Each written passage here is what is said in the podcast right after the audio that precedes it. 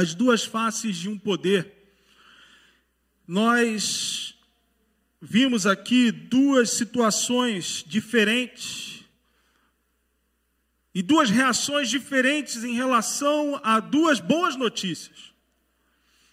Nós podemos perceber de alguma forma que aqui, quando falamos de duas faces do poder, o contexto não está é, atrelado à capacidade ou à forma do que a maneira com a qual o poder foi exercido, mas sim pelo fato daqueles que acessaram o poder agiram de forma diferente diante de circunstâncias quase iguais. Então, eu trago essa reflexão para a minha vida e para a sua vida nessa manhã a respeito de como você está lidando com a manifestação do poder de Deus sobre a sua vida. Como você está reagindo em relação àquilo que Deus tem trabalhado em favor da sua vida? Com medo, com receio, com temor, achando é, que não é bem assim como Deus disse, ou você tem tido uma postura de se debruçar diante dele e falar assim: ó, eis aqui o teu servo, que seja feito em mim conforme as tuas palavras. Porque isso diz muito a respeito a que tipo de trajetória você vai ter na sua vida, a que tipo de caminhada você está trilhando na sua vida, a que tipo de vida cristã você está levando e a que tipo de vida você está apresentando às demais pessoas e que tipo de, de, de Deus, de Cristo, de Jesus você está externando para outras pessoas. É fundamental, é importante pensar nisso. Então, Existe aqui dentro do exemplo e a experiência de Zacarias um poder na dúvida. Há um tipo de poder na dúvida. Zacarias ele era um cara religioso, cumpridor dos ritos religiosos, ele era alguém ali que a Bíblia vai falar que era praticante zeloso da doutrina de Deus, mas em determinado ponto da sua vida, parece que essa religiosidade tomou conta da sua capacidade de compreender, de crer, de vivenciar uma experiência genuína com Deus. Se você ler aí os primeiros versículos do capítulo 1, você vai perceber o seguinte: quando vai relatando a forma de que é, é, Zacarias, como ele vivia, o que, que ele fazia, eu gosto de ler a Bíblia assim, de uma forma bem é, interpretativa, assim, né? Eu gosto de me transportar para dentro do texto. E quando eu me transporto para dentro do texto dessa narrativa sobre a vida de Zacarias, me parece um cara bem cansado, assim, sabe? Do tipo, caramba, eu vou para lá mais uma vez fazer os meus afazeres, né? E é todo, isso é todo dia, né? Isso se repete. E parece que nessa repetição contínua da sua vida, dos seus afazeres, meio que ele perdeu a sensibilidade de lidar com o sobrenatural.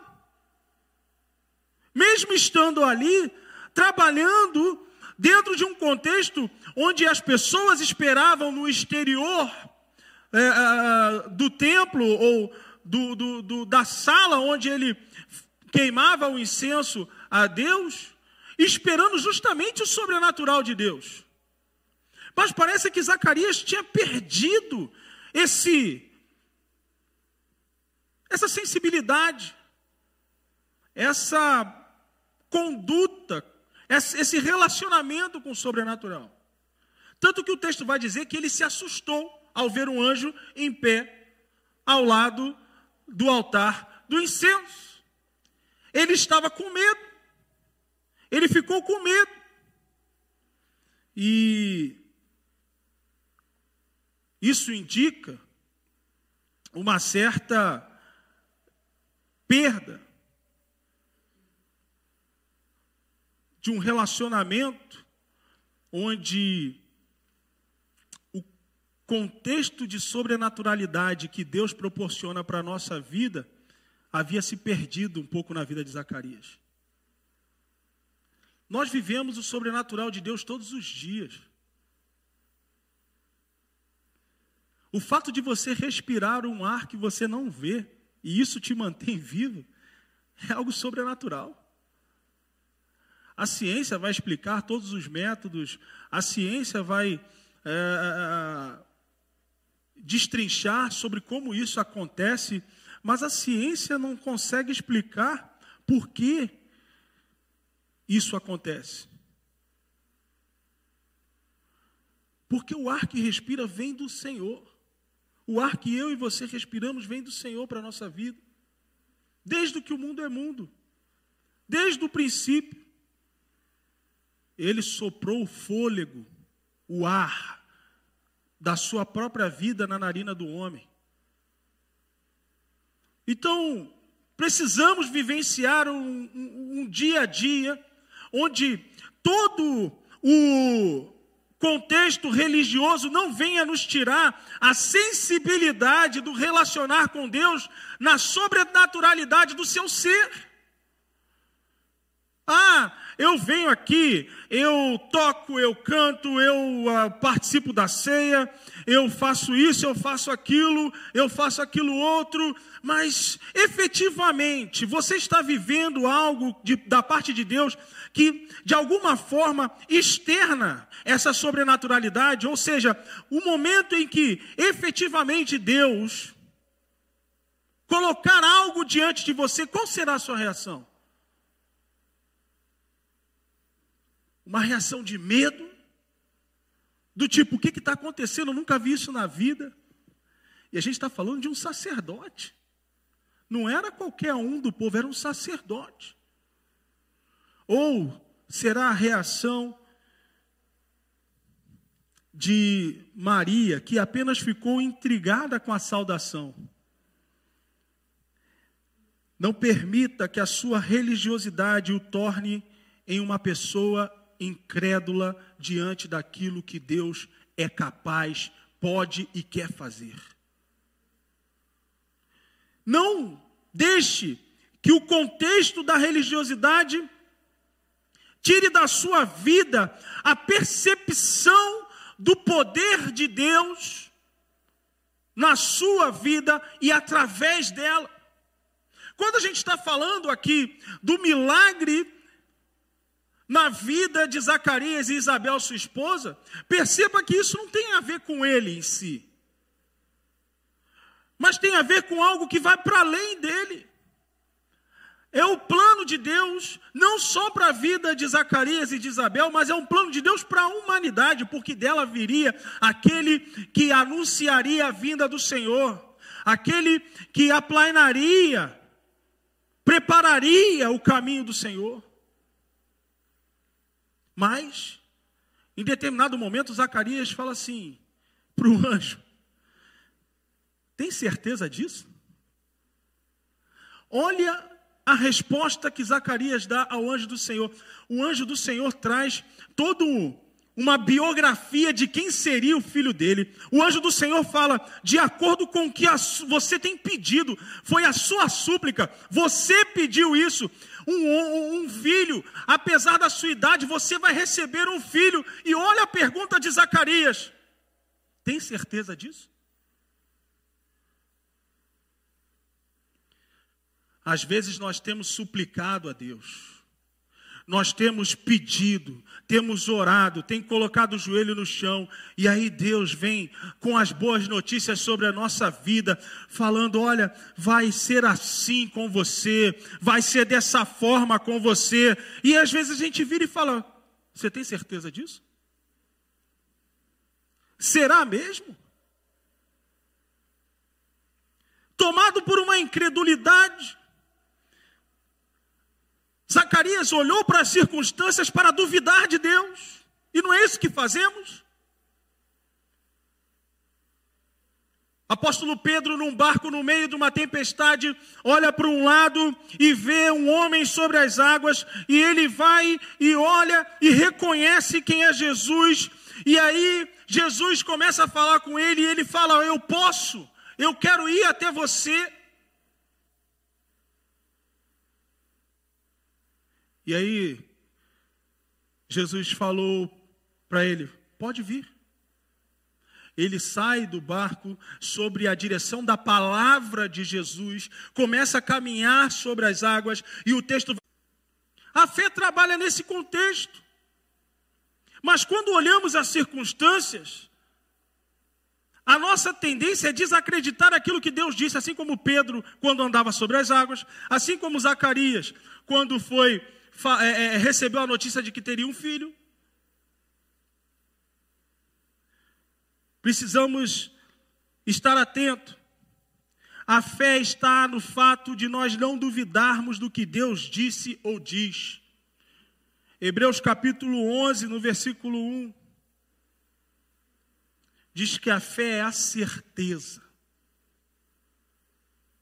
A fé é a certeza.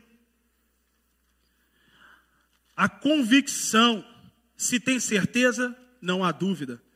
Se você tem certeza, não há dúvida. Ora, a fé é a certeza de que haveremos de receber o que esperamos e a prova daquilo que não podemos ver. Eu gosto mais na versão que diz que é a certeza daquilo que esperamos e fatos, e a, e a convicção dos fatos que não se veem. Fatos são coisas que são existentes. A, a imprensa, o noticiário, o jornal, ele deveria uh, noticiar fatos. Aconteceu ele informa, ele noticia. Certo? Então, se está lá é porque são fatos, aconteceu. A palavra de Deus vai colocar que a fé ela está também atrelada ao crer em fatos e, e, e ter a convicção em fatos que você não está vendo, mas que já existem, que já estão lá. Por isso nós podemos dizer: O Senhor é meu pastor, nada me faltará. Por quê? Porque a provisão de Deus já existe, está lá. Você não está vendo? Tudo bem, mas ela está lá. Abraão subiu do monte para levar o seu filho em obediência a Deus ao sacrifício. Isaac tem a percepção e diz o seguinte: Pai, estou vendo o cutelo, estou vendo a madeira, cadê o sacrifício? Quem vai morrer? Era para a gente estar tá subindo aí com um cordeirinho, alguma coisa aí que para cortar a garganta, derramar um sangue, tacar um fogo, cadê? E Abraão fala assim: Deus proverá. Jeová girei. Abraão estava vendo o sacrifício, Abraão tinha em suas mãos mas ele sabia que Deus iria prover de alguma forma, porque apesar de não ver, a provisão já existia.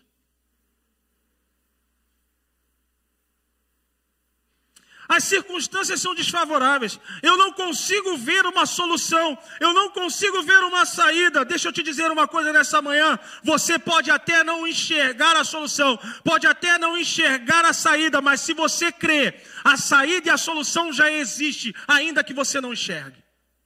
Ela já está lá, e no momento certo ela será manifestada pelo poder de Deus na sua vida. Mas o que você não pode é duvidar. Porque se você duvidar, começa a jogar as coisas por terra. Começa a colocar em xeque o próprio caráter de Deus. Porque se existe uma coisa, como o texto lá em Hebreus diz, se existe uma coisa impossível para Deus, ela é a única. É impossível que ele minta. Se você chega para ele e diz o seguinte: tem certeza? Será que vai acontecer isso mesmo? É como você falasse assim: você não está mentindo para mim, não, né? Você não está tentando me enganar, não, né? Ah.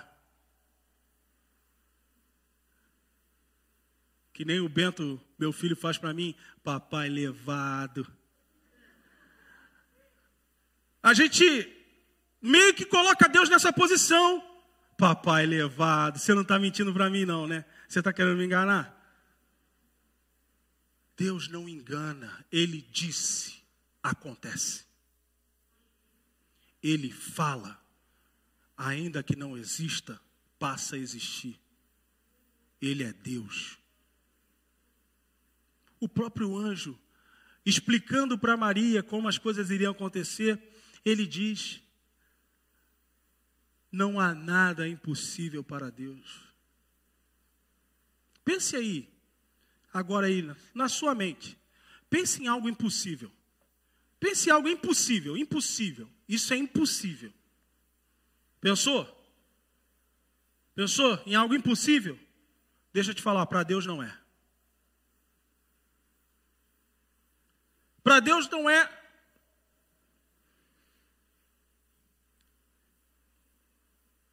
Outro ponto onde Zacarias também vacila é que o anjo ele fala: "Você suplicou, você a sua súplica foi ouvida, você pediu e seu pedido foi atendido". E olha só, Zacarias responde a resposta de Deus com ingratidão. Ele é um ingrato. Quando ele duvida daquilo mesmo que ele havia pedido, ele se tornou alguém ingrato. Ele respondeu a Deus com ingratidão. Ele devolveu a ação de Deus sobre a vida dele de maneira ingrata. Falou assim: ah, tem certeza que isso vai acontecer mesmo? Era no momento dele pular de alegria, de pular de felicidade, de adorar a Deus, se prostrar e dizer: Senhor, obrigado, louvado seja o nome do Senhor. Mas não, ele preferiu duvidar do que agradecer. Quantos de nós está preferindo duvidar de Deus do que ter um coração grato em relação àquilo que Deus pode, quer e vai fazer na sua vida? E devolvemos com ingratidão algo que Deus proporciona como bênção sobre nós. E a ingratidão, ela cumpre dois papéis básicos da vida do crente. O primeiro é fazer com que o crente não reconheça o caminho que Deus tem para ele, o caminho de Deus tem, uh, que o caminho de Deus para a sua vida, desconsiderar a direção de Deus, desconsiderar a trajetória que Deus tem, o rumo de Deus para a sua vida. Isso é perigosíssimo, porque Deus determina uma trajetória para a minha vida e sua vida, e você acha que essa trajetória que Deus determina vai te levar para uma furada, como se diz? Não. Porque Deus é bom. E sendo bom, ele exala bondade, misericórdia, graça. Deus não nos leva para um caminho de destruição, mas nos leva para um caminho de vida e vida eterna. Como podemos então desconsiderar o caminho de Deus através da ingratidão? Salmos 95, no versículo 10, diz o seguinte: Durante 40 anos permaneci irado contra aquela geração e declarei: Este é um povo de coração ingrato, que não reconhece os meus caminhos. Ele estava fazendo uma relação a quem? Ao povo tirado do Egito. E ele considerou aquele povo uma geração de ingratos, porque não reconheceu os seus caminhos, não reconheceu da onde Deus o tirou e para onde Deus estava levando eles. Quando nós agimos em gratidão, duvidando do que Deus quer e pode fazer para a nossa vida, nós desconsideramos da parte de Deus da onde Ele nos tirou e para onde Ele está nos levando. Onde você estava antes de conhecer a Deus? Quem era você antes de conhecer a Deus? Que tipo de pessoa você era antes de conhecer a Deus? Para onde você estava indo? Você não sabia. Mas a partir do momento em que Jesus se manifestou na sua vida com salvação, graça, ele se apresentou: Eu sou o caminho. Agora você sabe exatamente para onde você está indo e você sabe exatamente de onde você foi tirado. Como podemos responder com ingratidão? Duvidar de Deus é desconsiderar o que ele fez na sua vida. Isso é sério demais. Zacarias desconsiderou toda a trajetória de vida que ele teve com Deus. Ele era um sacerdote, era para ele falar assim: Senhor, eis-me aqui, o que o Senhor que é, é isso? Tá, tá certo, tá tudo certo, tá fechado. Ele preferiu duvidar, provavelmente pelo peso da religiosidade que carregava. Deixa eu te falar um negócio. Morar dentro de uma garagem não faz você um carro. Assim como também estar dentro de um, um templo, uma igreja, não faz você um crente.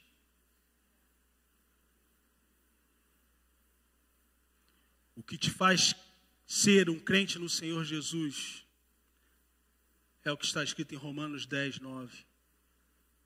Se com a sua boca confessar que Jesus Cristo é o Senhor, e no seu coração você crê que Deus o ressuscitou dentre os mortos, será salvo. E reconhecer Jesus Cristo como Senhor é submeter a sua vida a Ele em todas as coisas. Submeter a sua direção, vontade, ordenamento. E Zacarias preferiu não fazer isso, porque esse é o outro aspecto da ingratidão. Os ingratos não conseguem fazer a vontade do Pai. Pastor Gianluca acabou de ler o texto aqui de 1 Tessalonicenses, capítulo 5, versículo 18, que nós devemos dar graças em tudo, porque esta é a vontade do Pai. O coração, quem tem o coração ingrato, quem é ingrato em relação a Deus, não consegue dar graças a Deus se não consegue dar graças a Deus, não consegue realizar a vontade do Pai, porque a vontade do Pai é que nós tenhamos um coração grato em tudo, em todas as coisas. Porque não reconhece o senhorio, não reconhece a majestade, a direção de Deus. E aí isso nos leva ao segundo poder, o poder na certeza. Há um poder na dúvida, mas também há um poder na certeza. A postura de Maria diante do, do anjo do Senhor foi diferente da postura de Zacarias, no versículo 29. Olha só, diante de tais palavras, Maria ficou intrigada, imaginando qual seria o motivo, qual poderia ser o motivo daquele tipo de salva, saudação. Ela ficou intrigada, ela não ficou com medo. Ela ficou intrigada. Que tipo de saudação é essa? Do que, que ele está falando? Eu não estou entendendo. É a mesma sensação, você já teve, já, já chegou num lugar que está um grupo de pessoas assim, conhecidos seus, amigos, aí você está chegando no lugar e aí está todo mundo assim, e aí, e você, o que está acontecendo? Aí pessoal, e aí, parabéns, hein? Esse não é, não é, meu, não é meu aniversário. Aí você vai andando, vai entrando, no, por exemplo, numa empresa, aí todo mundo, e aí, oh, legal, hein? E aí você, ah, o que está acontecendo? Você, você, você fica intrigado. Que tipo de saudação é essa? Por que está todo mundo me cumprimentando e dando os parabéns? Aí você chega lá na sala, aí o chefe fala assim: entra aqui que eu quero falar com você. Aí você entra, meio ressabiado, intrigado, e ele fala assim: Eu quero anunciar a sua promoção. Quem recebeu, recebeu. Quem não recebeu, não recebe mais. Não, eu lancei aqui ao mesmo tempo que eu estava aqui dando um exemplo mas recebe a promoção. Aí, caramba, agora eu entendi porque estava todo mundo me cumprimentando. Agora eu entendi o porquê dessa saudação. Agora eu entendi. Ela ficou intrigada porque ela não sabia do que se tratava, o que, que ia acontecer, qual era a intenção daquele anjo. Para Zacarias, o não temas foi no sentido de dizer: não precisa ter medo de mim. O anjo, quando fala para Zacarias, diz assim: não temas, não tenha medo. Porque Zacarias ficou com medo da figura do anjo, do tipo, o que, que vai acontecer? O que, que esse anjo está fazendo aqui? Se ele puxar a espada de fogo, eu vou sair correndo. Eu não sei o que, que ele está fazendo aqui.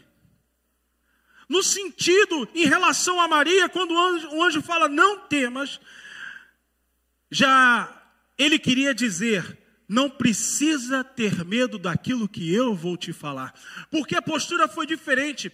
Zacarias ficou com medo da figura do anjo e Maria ficou intrigada com aquilo que ele tinha falado, a saudação dele. Então, já para Maria, o anjo fala assim: não tenha medo. Não tenha medo do quê? Daquilo que eu tenho para te falar. Sabe por quê? Porque eu tenho que ir para te falar são boas notícias. E não é assim. É engraçado, a gente nunca espera uma notícia boa, né? Lá no Rio, vou dar esse exemplo que o pastor Jean gosta. Lá no Rio, a gente chega e fala assim: Ô, oh, chega aqui que eu quero te falar uma parada. Nossa, pode ser parada, pode ser qualquer coisa. E aí você fica assim: eita, e agora? O que, que é a parada?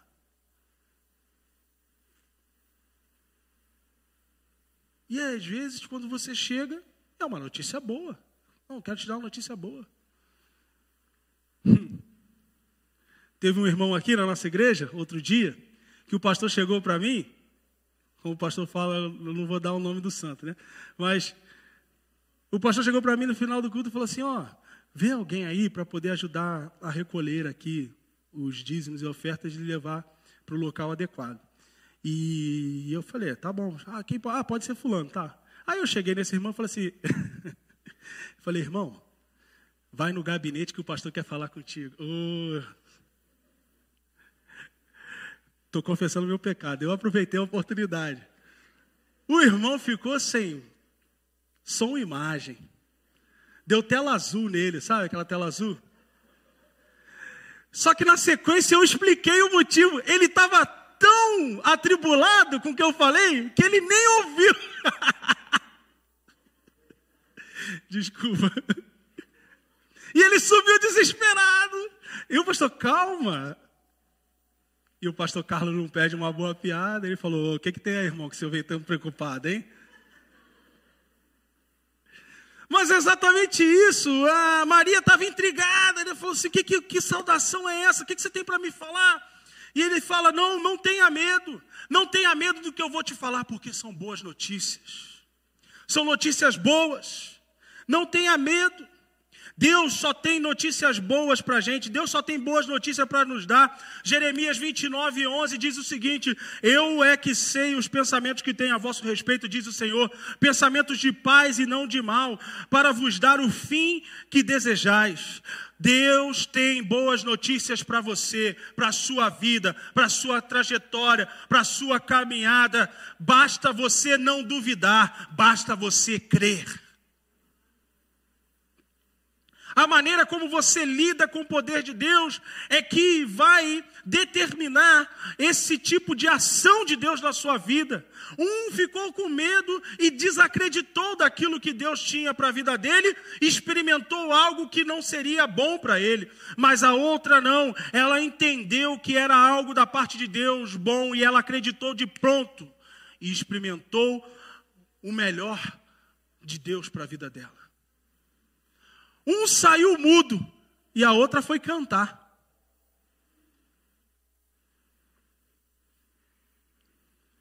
Maria, ao contrário de Zacarias, não duvida da palavra de Deus, que Deus manda através do anjo. Ela crê e pronto. Ela só tinha uma preocupação em relação ao como, mas não tinha dúvidas de que isso iria acontecer. E Zacarias já, ele já duvidou do acontecimento. Entendeu a diferença? Maria não duvidou do que iria acontecer. Ela tinha uma preocupação do tipo: como? Mas Zacarias duvidou do acontecimento. Vai acontecer? Tem certeza? É diferente. Você pode até se preocupar em relação ao como Deus vai fazer. Ainda que você se preocupe, não adianta, porque como ele vai fazer é a discricionalidade dele. Mas justamente o intertício, a lacuna do como, é o esperar, é o momento da espera, é o momento de o aguardar, do descansar no Senhor. Por que, que ele disse, vou fazer? Agora como? Isso aí não é com você mais. O anjo foi bom, porque já tinha uma direção de Deus para isso, explicou para Maria como que iria acontecer. Porque ela tinha uma preocupação genuína. Ela dizia: Eu não tenho, eu não tive relações sexuais, como é que isso vai acontecer? Mas ela não duvidou, ela acreditou que ia acontecer, só não sabia como. E isso foi creditado como justiça pela vida dela, num reconhecimento de uma fé genuína que proporcionou a ação de Deus na vida de Maria. Outro que não duvidou, mas ele interferiu no como foi Abraão. Lembra de Abraão? Deus falou assim: você, eu vou te dar um filho, você vai ser o pai de muitas nações, uma um pai de multidões, e, eu, e, e vai ter um descendente e tal. Abraão, pô, legal. Legal. Aí no meio do negócio, estava demorando demais. Sara deu uma sugestão falou assim: ó, tem uma serva aqui nossa, H. Vamos acelerar esse processo aí de Jeová? Porque está demorando muito. E aí, Abraão, malandrinho, né? Não diz não, né? Vai se deitar com Agar. É, malandrinho ele. E aí, nasce o filho Ismael, mas não era o filho da promessa. Por quê? Deus tinha sido bem claro: Sara dará à luz um filho. Sara, não Agar. Isso é um problema. Às vezes a gente acredita, tem a fé, mas queremos interferir no como. E aí, embola o meio do negócio. Não interfira no como, deixa que Deus vai fazer. Ele sabe exatamente como fazer. E no tempo certo, as coisas acontecerão. E aí, Maria ficou tão grata por, pelo que recebeu, sem pedir da parte de Deus, que nem pensou no que ela teria que enfrentar. Olha que interessante. Zacarias pediu, recebeu e foi ingrato. Maria não pediu nada, recebeu e saiu com o coração de gratidão. Ela nem pensou no que ela teria que enfrentar. Ela teria que enfrentar. Como é que ela sair grávida e explicar uma gravidez para o seu noivo? Explicar uma gravidez para a sua família? Explicar uma gravidez para a sociedade da época? Hoje tem esse negócio de mãe solo, né? Tem mãe solo. Não pode falar mais mãe solteira, né? É mãe solo e tal. É, não fale mãe solteira, tá? Só mãe solo. Não pode falar mãe solteira. Mãe solteira está proibido. Mas, nessa época não era assim que funcionava. Como é que ia ser? Mas ela não se importou, sabe, porque o coração dela estava cheio de gratidão. Ela não se importou porque, como diz Provérbios capítulo 10, versículo 22, a bênção do Senhor produz riqueza e não provoca sofrimento algum. Não veio de Deus? Pode ficar tranquilo, se veio de Deus, Deus cuida de todos os detalhes. Você não precisa ficar explicando como vai se suceder as coisas que veio de Deus, porque Deus já cuidou de tudo.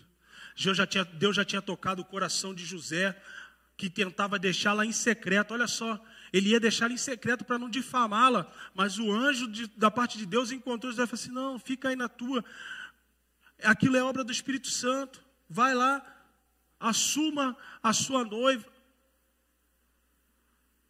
Deus já tinha tocado na família, porque ele tinha, já tinha feito milagre na vida de Isabel, que já estava no sexto mês de gestação. Isabel era parenta de Maria, e ela foi procurar logo ela, porque o anjo tinha falado: Olha, aconteceu isso com a sua, a sua, a sua parenta Isabel, está grávida, e ela estava, era considerada estéreo. Olha o que, que Deus fez.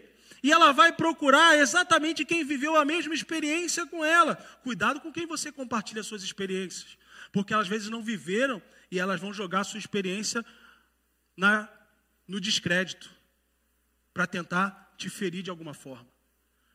Não saia compartilhando as coisas à torta e à direito, não. Compartilhe a sua experiência com quem teve experiência com Deus. Ao crer que o anjo ao crer que o anjo disse, ou um coração grato se submete à vontade de Deus.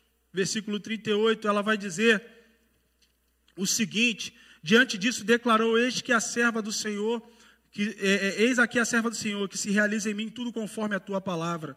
Em seguida, o anjo partiu. Um coração ingrato não se submete à vontade de Deus, mas um coração grato se submete à vontade do Senhor. Ou seja, ela disse: Aconteça em mim conforme o que foi dito, porque ela se colocou numa posição de submissão em relação a Deus. Ao crer no que o anjo disse, o poder de Deus se manifestou na vida dela. E ela foi envolvida pelo poder do Altíssimo. Se você crê nesta manhã naquilo que Deus está te falando, descerá sobre ti o Espírito Santo e o poder do Altíssimo envolverá a sua vida de maneira sobrenatural e você vai experimentar coisas maravilhosas da parte de Deus. O mesmo anjo, o mesmo Deus, a mesma mensagem, ou seja, você terá um filho, falou para Zacarias, você terá um filho, falou para Maria. O mesmo anjo, o mesmo Deus, a mesma mensagem, ainda que com propósitos diferentes para cada vida. No entanto, um saiu do diálogo mudo e o outro saiu cantando, glorificando a Deus. É a mesma coisa que eu te falo aqui nessa manhã. Deus está falando, a mesma mensagem, é o mesmo Deus, é a mesma palavra, mas uns podem sair daqui mudo pela incredulidade, e outros podem sair daqui glorificando a Deus. O que, que você escolhe? De que forma você escolhe sair daqui nessa manhã? Muitos ouvem a palavra de Deus e têm a oportunidade de saírem aqui envolvidos pelo poder do Espírito Santo, mas preferem olhar. Nossa, o pastor falou demais hoje. Ah, não. Eu gosto é quando o pastor Carlos prega. Pastor Rodrigo eu não gosto dele, não. Ah, eu gosto do pastor Jean. O pastor Jean prega bem. Os dois pregam muito melhor do que eu, com certeza. Ah, o som hoje não está bom. Ih, o Rafael não tocou aquela música que eu gosto. Pelo contrário, ele tocou duas hoje, né? Apesar das críticas, né, Rafa? A gente tem um olhar crítico, um olhar de incredulidade que impede que o poder de Deus haja sobre a nossa vida. E saímos aqui mudo, porque não temos o que falar. Porque olhamos para tudo. Olhamos para as câmeras, para o músico, para quem está falando, menos para aquilo que Deus tem para a nossa vida. Como você vai sair daqui dessa manhã? Mudo ou glorificando? Como você vai sair dessa manhã, daqui dessa manhã? Reclamando ou glorificando? Qual será a sua postura diante daquilo que Deus te disse? Será a postura de Zacarias ou a postura de Maria? Duas faces do mesmo poder. Deus continue nos abençoando.